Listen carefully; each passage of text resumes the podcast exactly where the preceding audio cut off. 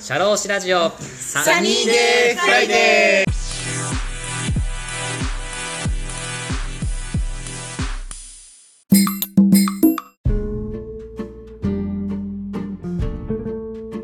次の質問なんですけれども先ほども月野さんから音声配信が来るんじゃねえかみたいな時代が来るみたいな話をしてポッドキャストの研究を始められたみたいな話をしてますけれども結構まだまだこう主流となっているのが YouTube とかの動画コンテンツが結構主流に、まあ、見る方のコンテンツが主流になってると思うんですけどでもやっぱり私たちポッドキャスターとしてこのポッドキャストがその動画コンテンツになり変わって主要なコンテンツにしていきたいっていうお気持ちももうあったりはするんですけど、こう、桐野さんが思うに、この音声コンテンツの時代が来るために重要なことって何か思うことありますかそうですね。また例え話すると、仮に僕がラーメン屋だとするじゃないですか。はいはい。ね、ラーメン屋、まあ、田村さんもね、ラーメン屋、ね、はいお互いラーメン屋やってるとするじゃないですか。はいはでね、パスタ屋滅べとは思わないじゃないですか。い。 そうですね。あのいや、これからはラーメンの時代だろうって、まあ、いつまでそんなお前フォークでお前麺食べてんだよみたいな、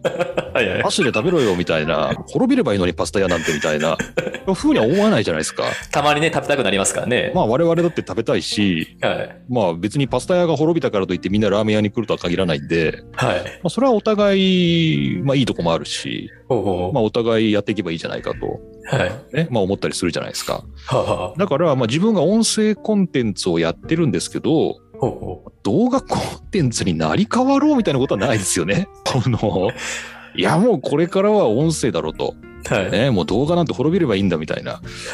まあそれは、まあ、まず来ないでしょう。時代としてもね。来ないし、はいいけない、来ちゃいけない、そういう時代は。僕も困る。YouTube 見るものなくなったら困るし、その、成り変わる必要はないっていう、まず前提としてね。絶対そうだと思いますよ。この質問はちょっと引っ掛けっぽいなと。すい ません。そうですね。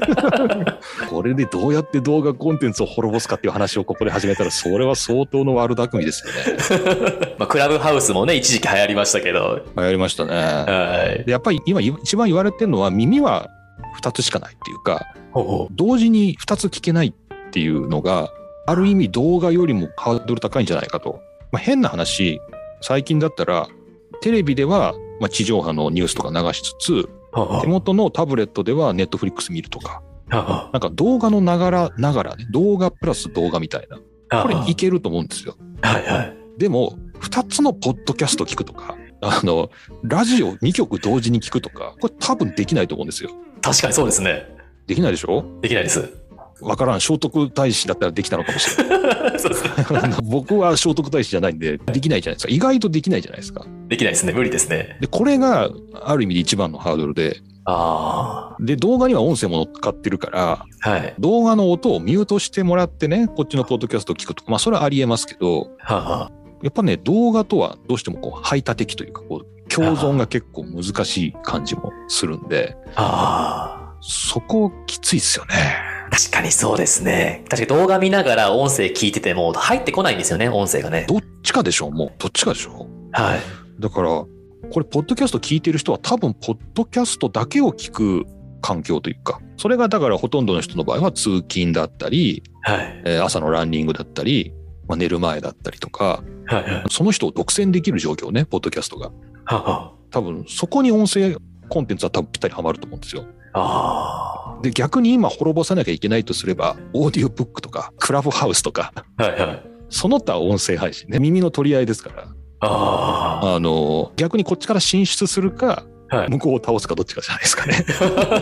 確かにそうですね。確かに通勤中とかでも僕もポッドキャスト聞いたりするんですけど、たまになんか電車の中とかでもすごい面白い話してる人とかもいたりとかして、その聞いてたポッドキャストをイヤホン外して、その人の話聞いちゃってたりすると、結局そのポッドキャスト聞けなくなったりするので、それが難しいんですよね、この兼ね合いというか。そうそうそうそうそれいい話そうはい電車でねすげえ気になる話してる人いるからねたまにねそれでもう奪われちゃうじゃないですかはい。同時に聞けないじゃないですかはい。だからこの質問はだから動画コンテンツに変わってというかはい。敵を間違ってると思うんだよね敵は動画じゃない と思う強いて言えば他の音声配信あで逆にこれから始める人はあ。はい。じゃあどれやろうって感じだね音声配信のポッドキャストじゃなくてもいいかもねだからねオーディオブックの形で自分の意見みたいのを出してもいいしはい。こうブログっていうようなものを、まあ、ある種、ポッドキャスト的にね、そう、記事として出していくっていうようなこともできるかもしれないし、はあ。そっちで考えた方がいいんじゃない音声配信の中でどれが残るかみたいな。ああ。感じじゃないの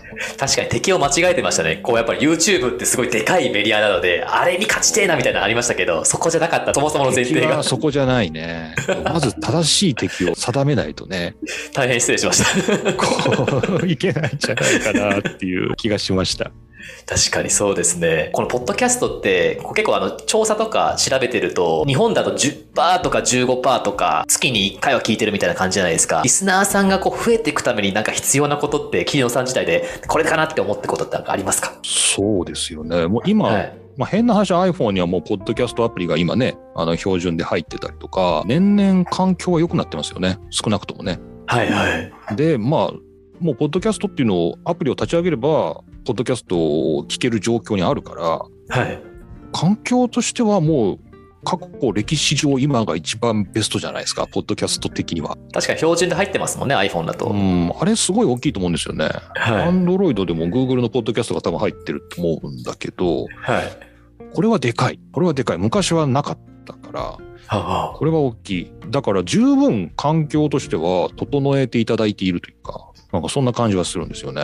ははただ問題があるとすると何でしょうかなんていうんですかこうビッグな番組っていうかですねはいはいもう。すでにこうリスナーが、まあ、1万だか10万だか分かりませんけどいはるい番組が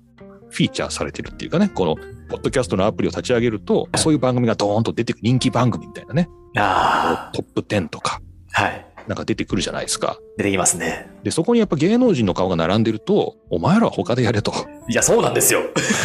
めちゃくちゃ思います、それ。の出てくんなみたいな。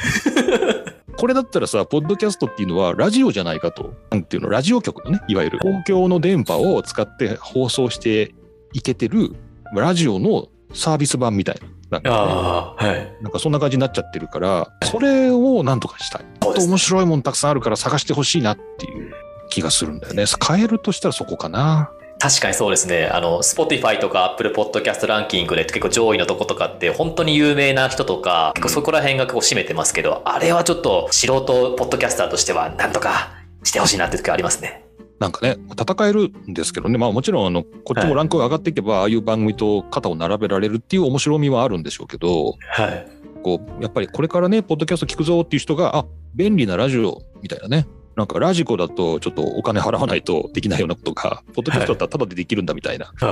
それはなんか変えたいよね、なんかね。変えたいですね。ありがとうございます。今までちょっとポッドキャストのお話、あの、いろいろどんな感じで進めてきたのかとか話を聞いたんですけど、ポッドキャストの研究をされてるキーノさんにお聞きしたいことが、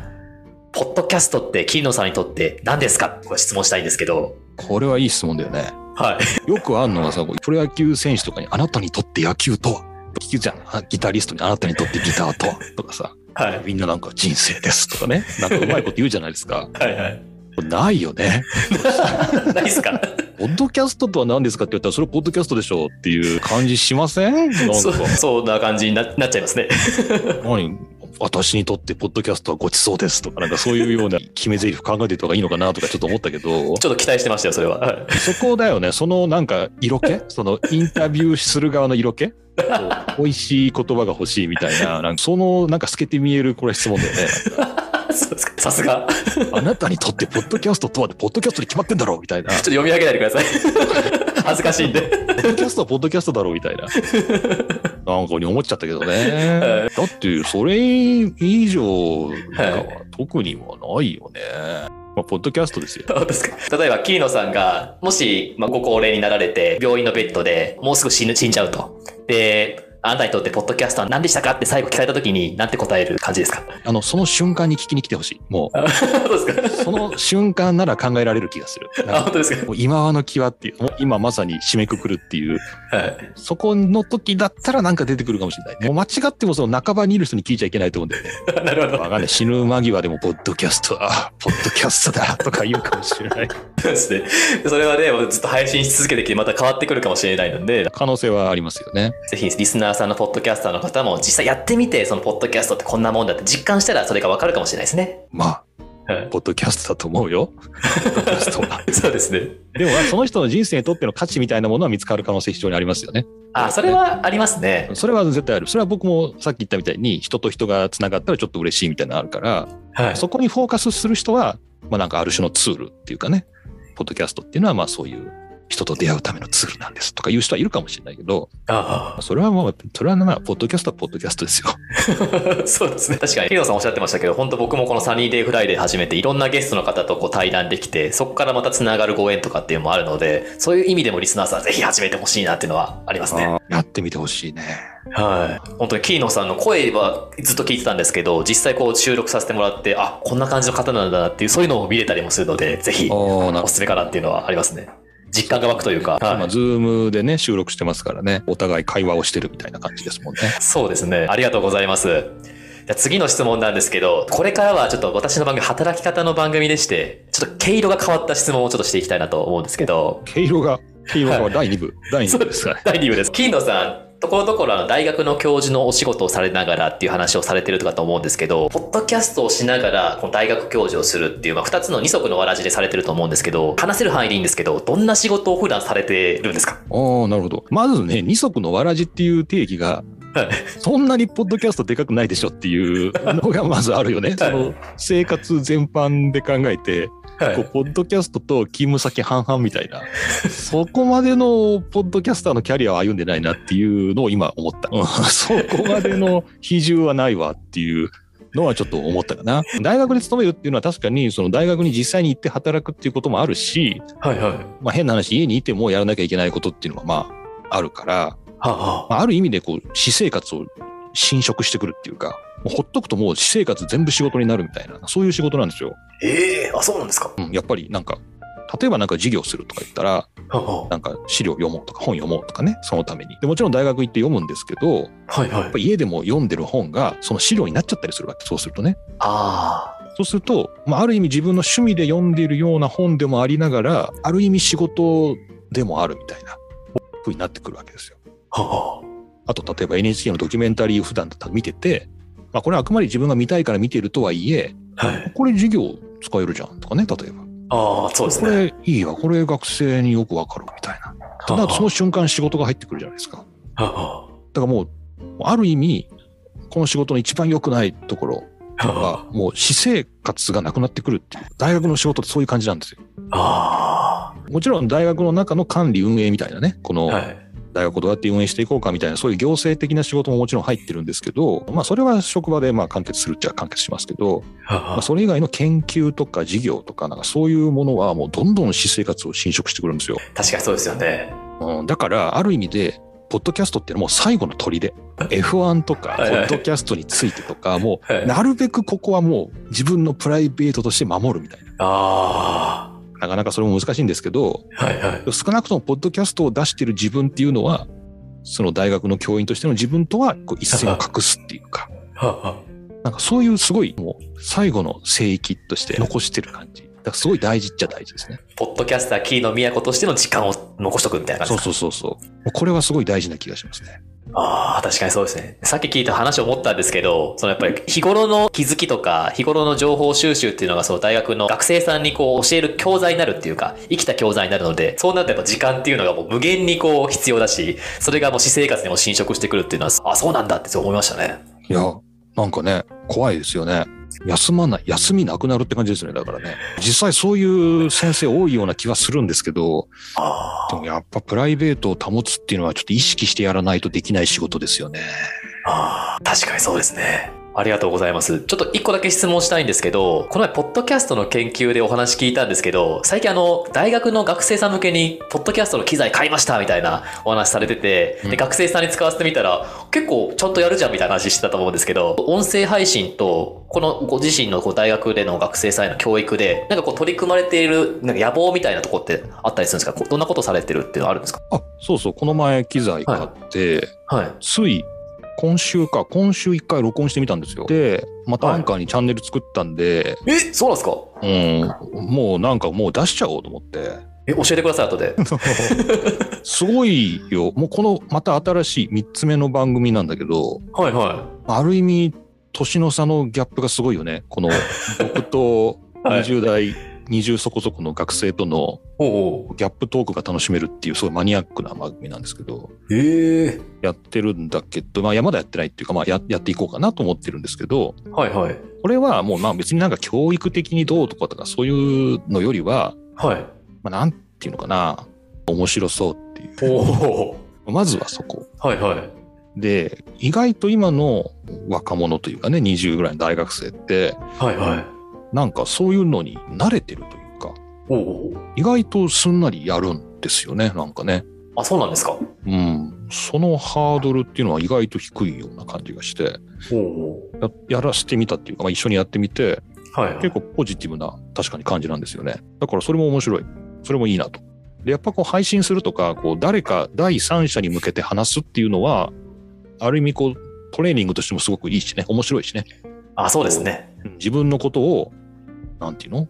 不特定多数の誰かに向けて話すっていうのは結構、まあ、ある意味訓練なので、おお。まあ、そういうのもできたら、これからの時代面白いんじゃないかなっていうか、そんな感じもありました。おお。その大学の学生さんも、じゃあ、桐野さんがこのポッドキャストやってるよっていうのを知りつつ、こう、ポッドキャストの配信の、やされてる感じなんですかいやいや、全然知らないです。あ、え、じゃあ、いきなりじゃあ、ポッドキャストやろうぜみたいな言って、やり始めたみたいな。そうです、そうです。あ、そうなんですか。僕が、あの、 はいポッドキャスターとしてのキャリアがあるとか知らないし、ええ僕がこの番組を他に配信してとかでもそういうの知らないですよ。あ、そうなんですか。うん。いきなり思いついて妙なこと始めたと思ってると思います。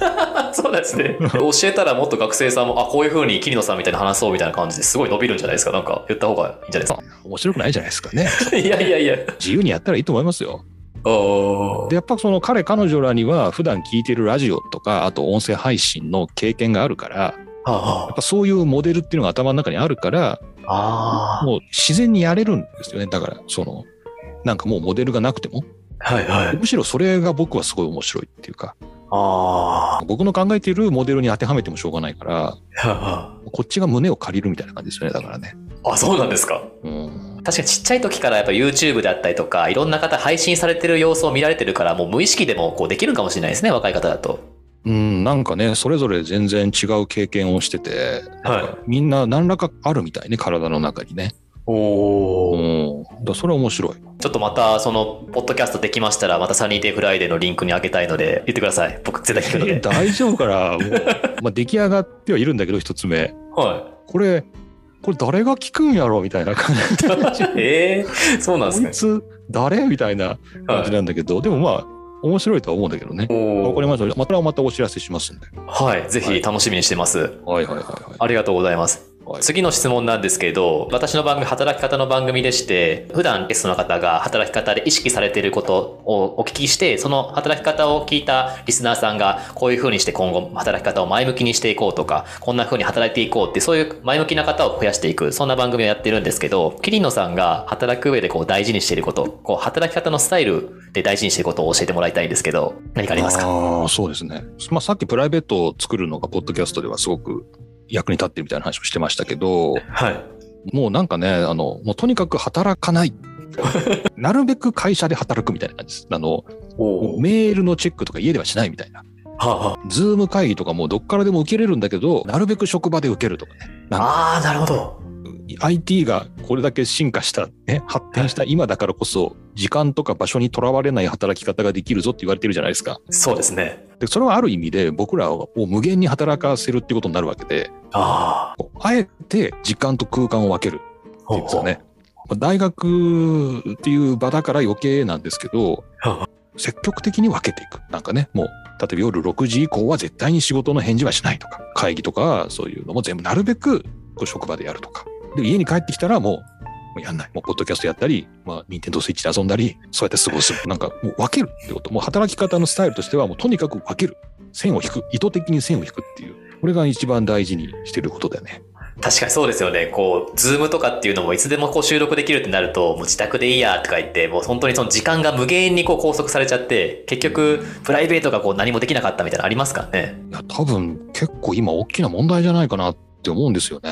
ありますよね。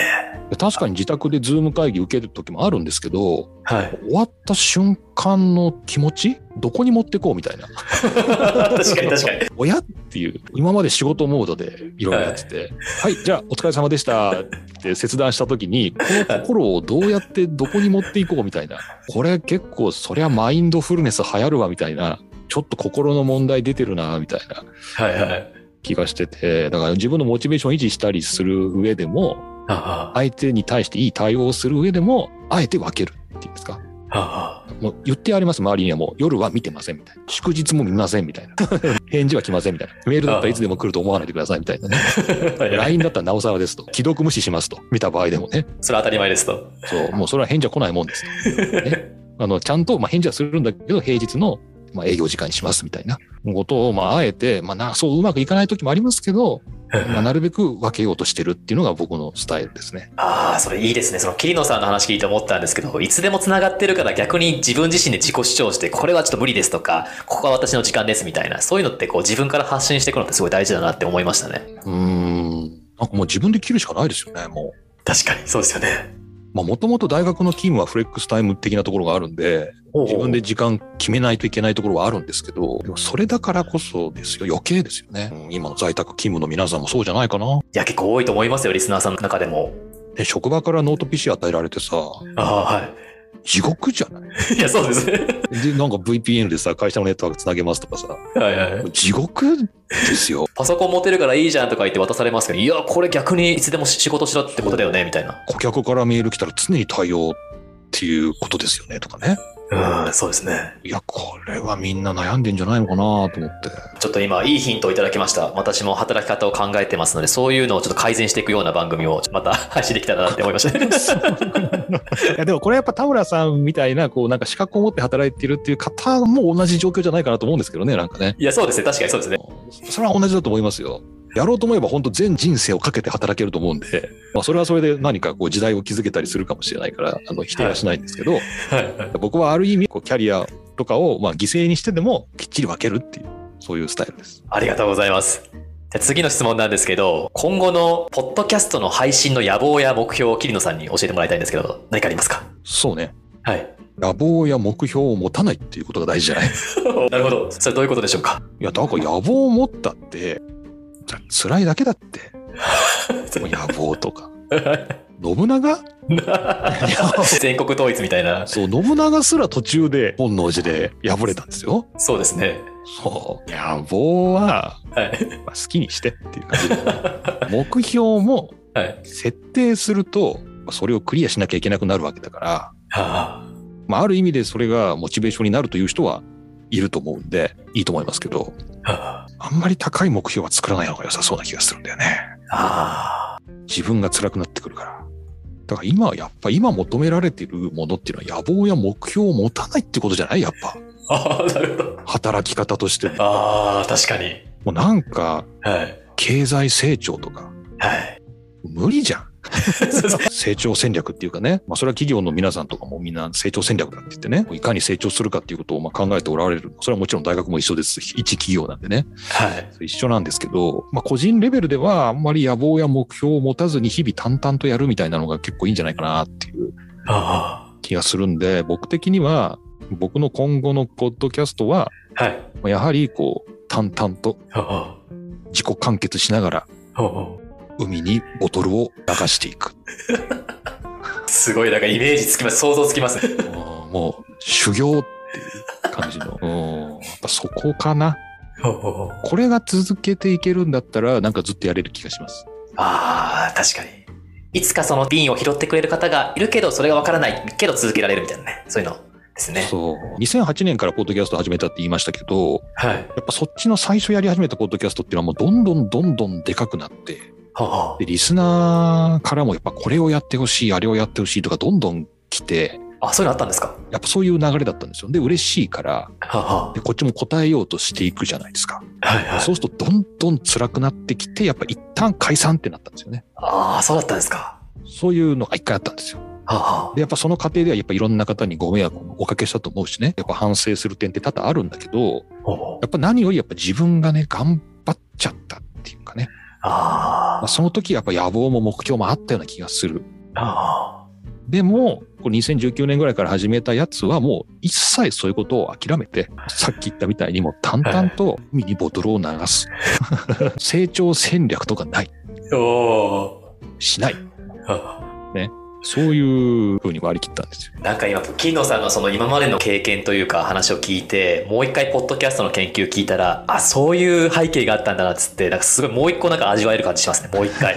あそういうことだったんだみたいな。まあ、あればいいね。編集しないっていうのは、それにつながってたんだってなったら、すごいなんか深いですもん、言葉から。そうう編集しないっていうのもその経験を踏まえての編集しない、わーそうなんですか。うんなるほど。すごいいいことが聞きました。この番組を聞いている意識の高い皆さんにはさぞ意識が低いと思われていると思うんですけいやいやいや。どある意味なんていうんですか高いですよ意識は。確かに一回挫折を経験してそこからまたこうだっていうふうにやってるからすごい強固なやっぱ考えですもんね手を抜くぞって強く思ってるっていう大事です。ありがとうございます最後になんですけどキリノさんの番組の PR や宣伝をお願いしますまあもう十分ここまで聞いていただいてあなんかちょっとこいつ面白そうだなとかねあなんかこの人の言うことだったら寝る前に聞いたらちょっとよく眠れそうだなみたいななんかそういうのあったらちょっとぜひ番組聞いてほしいですねなんかねポッドキャストってめんどくさいとこあってあのこちらからお届けできないんですよねまず登録してもらわないといけないっていうのがあってそのハードルがやっぱ高いんですよねリスナーにとってはねなのでちょっとめんどくせえなみたいなリンク踏んでね行くのめんどくさいなとか切りのって検索するのめんどくさいなとかあると思うんですけどこの今今日のねサニーデイフライで田村さんの聞いてもらってもうちょっとこの桐野都ってちょっと面白そうだなと思った人はちょその手間かける価値ってあるんじゃないですか ねそうですねちょっとリンク踏む価値あるんじゃないですかねそうですねまたあの概要欄にリンクを貼っておきますのでぜひリスナーさんもキリノさんの番組とっても面白いのでぜひ聞いていただきたいですもうぜひあの F1 も最近見てないやっていう人も多分いいと思いますよ。そうですねもうこの番組の年齢層的にはもうそうですね、まああんまりいないかもしれないけど、まあ昔ね、ミハイル・シューマッハとかね、なんか早い人いたなとかね、もうもっと前の人だとアイルトン・セナとかいたなとかね、まあ、そのレベルの人でも全然大丈夫です。ありがとうございますじゃあ本日は収録にお付き合いいただきましてありがとうございましたありがとうございました。どうですかあの収録の前後の振り返りというか今日の感想を教えていただけるとありがたいですいや、面白かったですよね。はいでも、聞いてる人が面白いかどうかわからないんですけど、はいはいやっぱ最初こうやって質問一応いただいてるじゃないですか、番号を振って。 あ、そうですね。そう、一応これざーっと見てはいるんですけど、いざここで田村さんから聞かれると、やっぱ出てくる答えってたくさんあって、おおやっ。ぱ引き出されてるって感じがします。なんか、あ、本当ですか。なんか自分でも結構びっくりするぐらいおお。面白いなと思いました。金野さん、例えがうますぎて、すごいわかりやすかった です。例えがうまく伝わってるといいんですけどねい。や、めちゃくちゃ伝わってます。あの、食べログの 3.5とかのやつもす ごい面白かったです。 3.5今考えたら結構名店ですよね。だいぶ高いですけどね。だいぶいい店で言ったなと思って。お金使ってない感じで3.5ってすごいですよ、多分すごいよね。買ってなかったらすごいよね。3.5十分いい店だなと思いましたね。 いやー、すごい面白いです。また、あの、いつかサニーデイフライデーのゲストにもまた来てください。あの、ちょっとまた、それこそあの学生と一緒にやるようなやつまた出しますんで、働き方とかだったらぜひそっちで呼んでいただいても嬉しいですんで、あ、そうですね。ぜひぜひまた来てください。またほとぼりが冷めた頃によろしくお願いします。そしてありがとうございます。はい、本日のゲストは、ポッドキャスト、ポッドキャストの研究、パーソナリティの桐野都さんでした。ありがとうございました。ありがとうございました。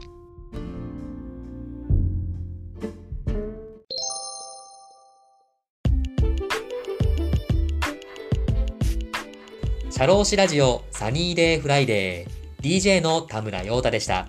それでは次回もリスナーの皆様のお耳にかかれることを楽しみにしております。今日も気をつけていってらっしゃい